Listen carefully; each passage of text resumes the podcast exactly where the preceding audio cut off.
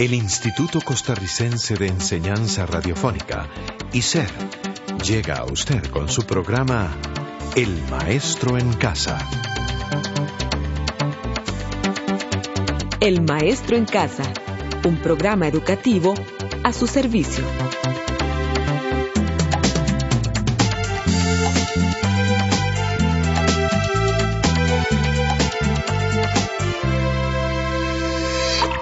Hola, ¿y usted cómo está? Es un placer para nosotros que nos acompañe en un programa más del Maestro en Casa. Claro. Y desde ya le invitamos a escuchar la lección decimotercera del grupo Ciencias Sujarrás. Hoy conversaremos sobre el uso de algunos elementos químicos en Costa Rica. Además, comentaremos un poco acerca de algunos de los usos de los minerales. La mina es un lugar debajo de la tierra y también la podemos encontrar a cielo abierto. De ambas minas se pueden obtener minerales. Y sobre este mismo tema, le invito a escuchar la siguiente canción relacionada con las personas que trabajan en una mina. Sombríos días de socavón, noches de tragedia, desesperanza y desilusión se sienten en mi alma. Así mi vida pasando voy, porque minero soy, minero que por mi patria doy toda mi existencia. Mas en la vida debo sufrir tanta ingratitud mi gran tragedia terminará muy lejos de aquí. Predestinado a vivir estoy en el santo cielo. Por eso a Dios le pido morir como buen minero. Minero canilla hasta imanta, minero gira causa tuni, La vida de un minero es difícil ellos ponen en peligro sus vidas para extraer algunos minerales que se encuentran debajo de la tierra y otras veces a cielo abierto. Queremos decirles que los trabajos de minería se dividen en dos grupos, las minas subterráneas y las de superficie. A esta última también se le conoce como minería a cielo abierto. Del interior de la tierra se sacan minerales naturales como plomo, plata, zinc, oro, aluminio, cobre y otros más que son de origen metálico. Existen depósitos de minerales de origen no metálico como la arcilla y la caliza y otros más. En Costa Rica existen cantones reconocidos por la extracción de mineral, como lo son las juntas de Avangares en Guanacaste y Montes de Oro en Punta Arenas. ¿Sabía usted que el término mineral proviene del latín minera? Y que también de ella se deriva la palabra minería. La mineralogía es la rama de la ciencia geológica que se dedica a identificar minerales y al estudio de sus propiedades, origen y clasificación. Usted debe tener claro que la mineralogía no solo incluye el estudio de los minerales de origen natural, como el cobre, el oro, el magnesio y otros. Además, contamos con otros minerales como el cemento, el rubí sintético, el vidrio y muchos más que no son considerados minerales naturales, ya que han sufrido un proceso de transformación que involucra la acción del ser humano. Los depósitos de minerales metálicos y de valor económico cuyos metales explotan reciben el nombre de yacimientos. En Costa Rica existen grandes depósitos de minerales rocosos, como en Patarrá, en Avangares, en los montes del aguacate, también se les denomina yacimientos. Un yacimiento es la acumulación natural de minerales, que por su volumen o contenido permiten una explotación rentable. Un mineral es un sólido inorgánico natural que posee una estructura interna ordenada y una composición química de origen natural. Por ejemplo, el diamante o el grafito que están formados solamente de carbón. Se denomina minerales a los componentes de las rocas y las minas que se distinguen por su composición química y sus propiedades físicas como lo son el brillo, el color, el peso, la dureza y la exfoliación. El brillo se refiere al aspecto de la luz que es reflejada por el mineral.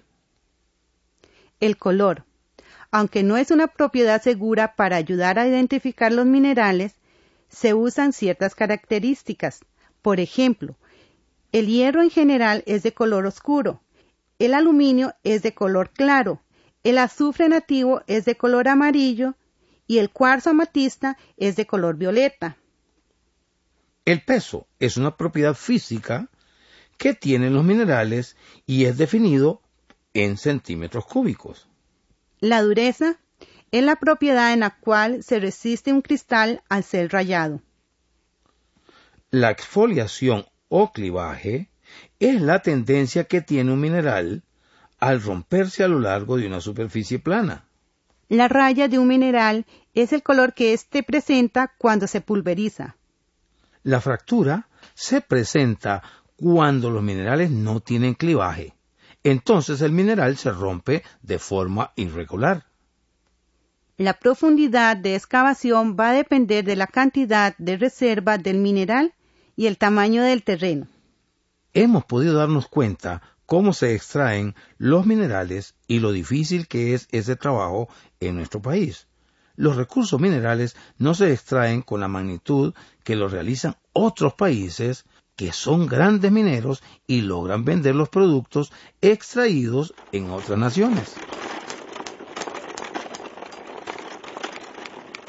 El oro es un material maleable dúctil y puede estirarse o adelgazarse sin romperse. Es de color amarillo, se utiliza en la joyería para la elaboración de aretes, anillos, cadenas y otras utilidades más como en la confección de trajes espaciales que cuentan con una protección de oro para que los rayos solares no afecten a los astronautas. El cuarzo es un mineral formado de roca como los granitos, las riolitas y las areniscas.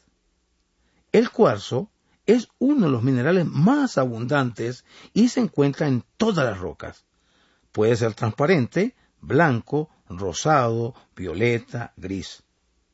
El cuarzo se utiliza en la fabricación de radio, televisión y lentes. Además, las arenas del cuarzo son componentes del concreto y del vidrio. Los yacimientos de azufre en Costa Rica son de origen volcánico. Se ubican en la cordillera volcánica de Guanacaste. El azufre es de color amarillo, pero puede variar según las impurezas. Es un componente esencial en la producción de ácido sulfúrico. También se utiliza en la producción de caucho, pólvora, pintura, medicina y papel, entre otras cosas más. La calcita por lo general es de color blanco e incoloro, pero puede tomar otros tonos. El yeso es muy escaso en Costa Rica y no hay yacimientos que suplan a la industria nacional. Es suave, frágil, de color blanco, se utiliza en la construcción de molduras, en pinturas, en los esmaltes, entre otras cosas. El cobre es un material metálico, se presenta generalmente en masas, escamas irregulares como alambres y placas. ¿Sabe? El cobre es muy dúctil y maleable. Es un buen conductor de electricidad. Este metal se localiza en Guayabo de Mora y Tarbaca. Podemos darnos cuenta que a pesar de todo, la naturaleza es generosa con los seres que habitamos este planeta. Cuidémosla. De las profundidades del suelo, el hombre ha extraído grandes cantidades de minerales, pero ¿los ha sabido aprovechar? El tema esta semana nos permitió conocer un poco sobre la vida del ser humano en las minas y la manera de cómo se extrae algunos minerales y la utilidad que ellos nos brindan. Fue un placer haber compartido un programa más del Maestro en Casa. Hasta luego. Hasta nuestro próximo programa. Este programa fue producido por ICER en colaboración con el Ministerio de Educación Pública.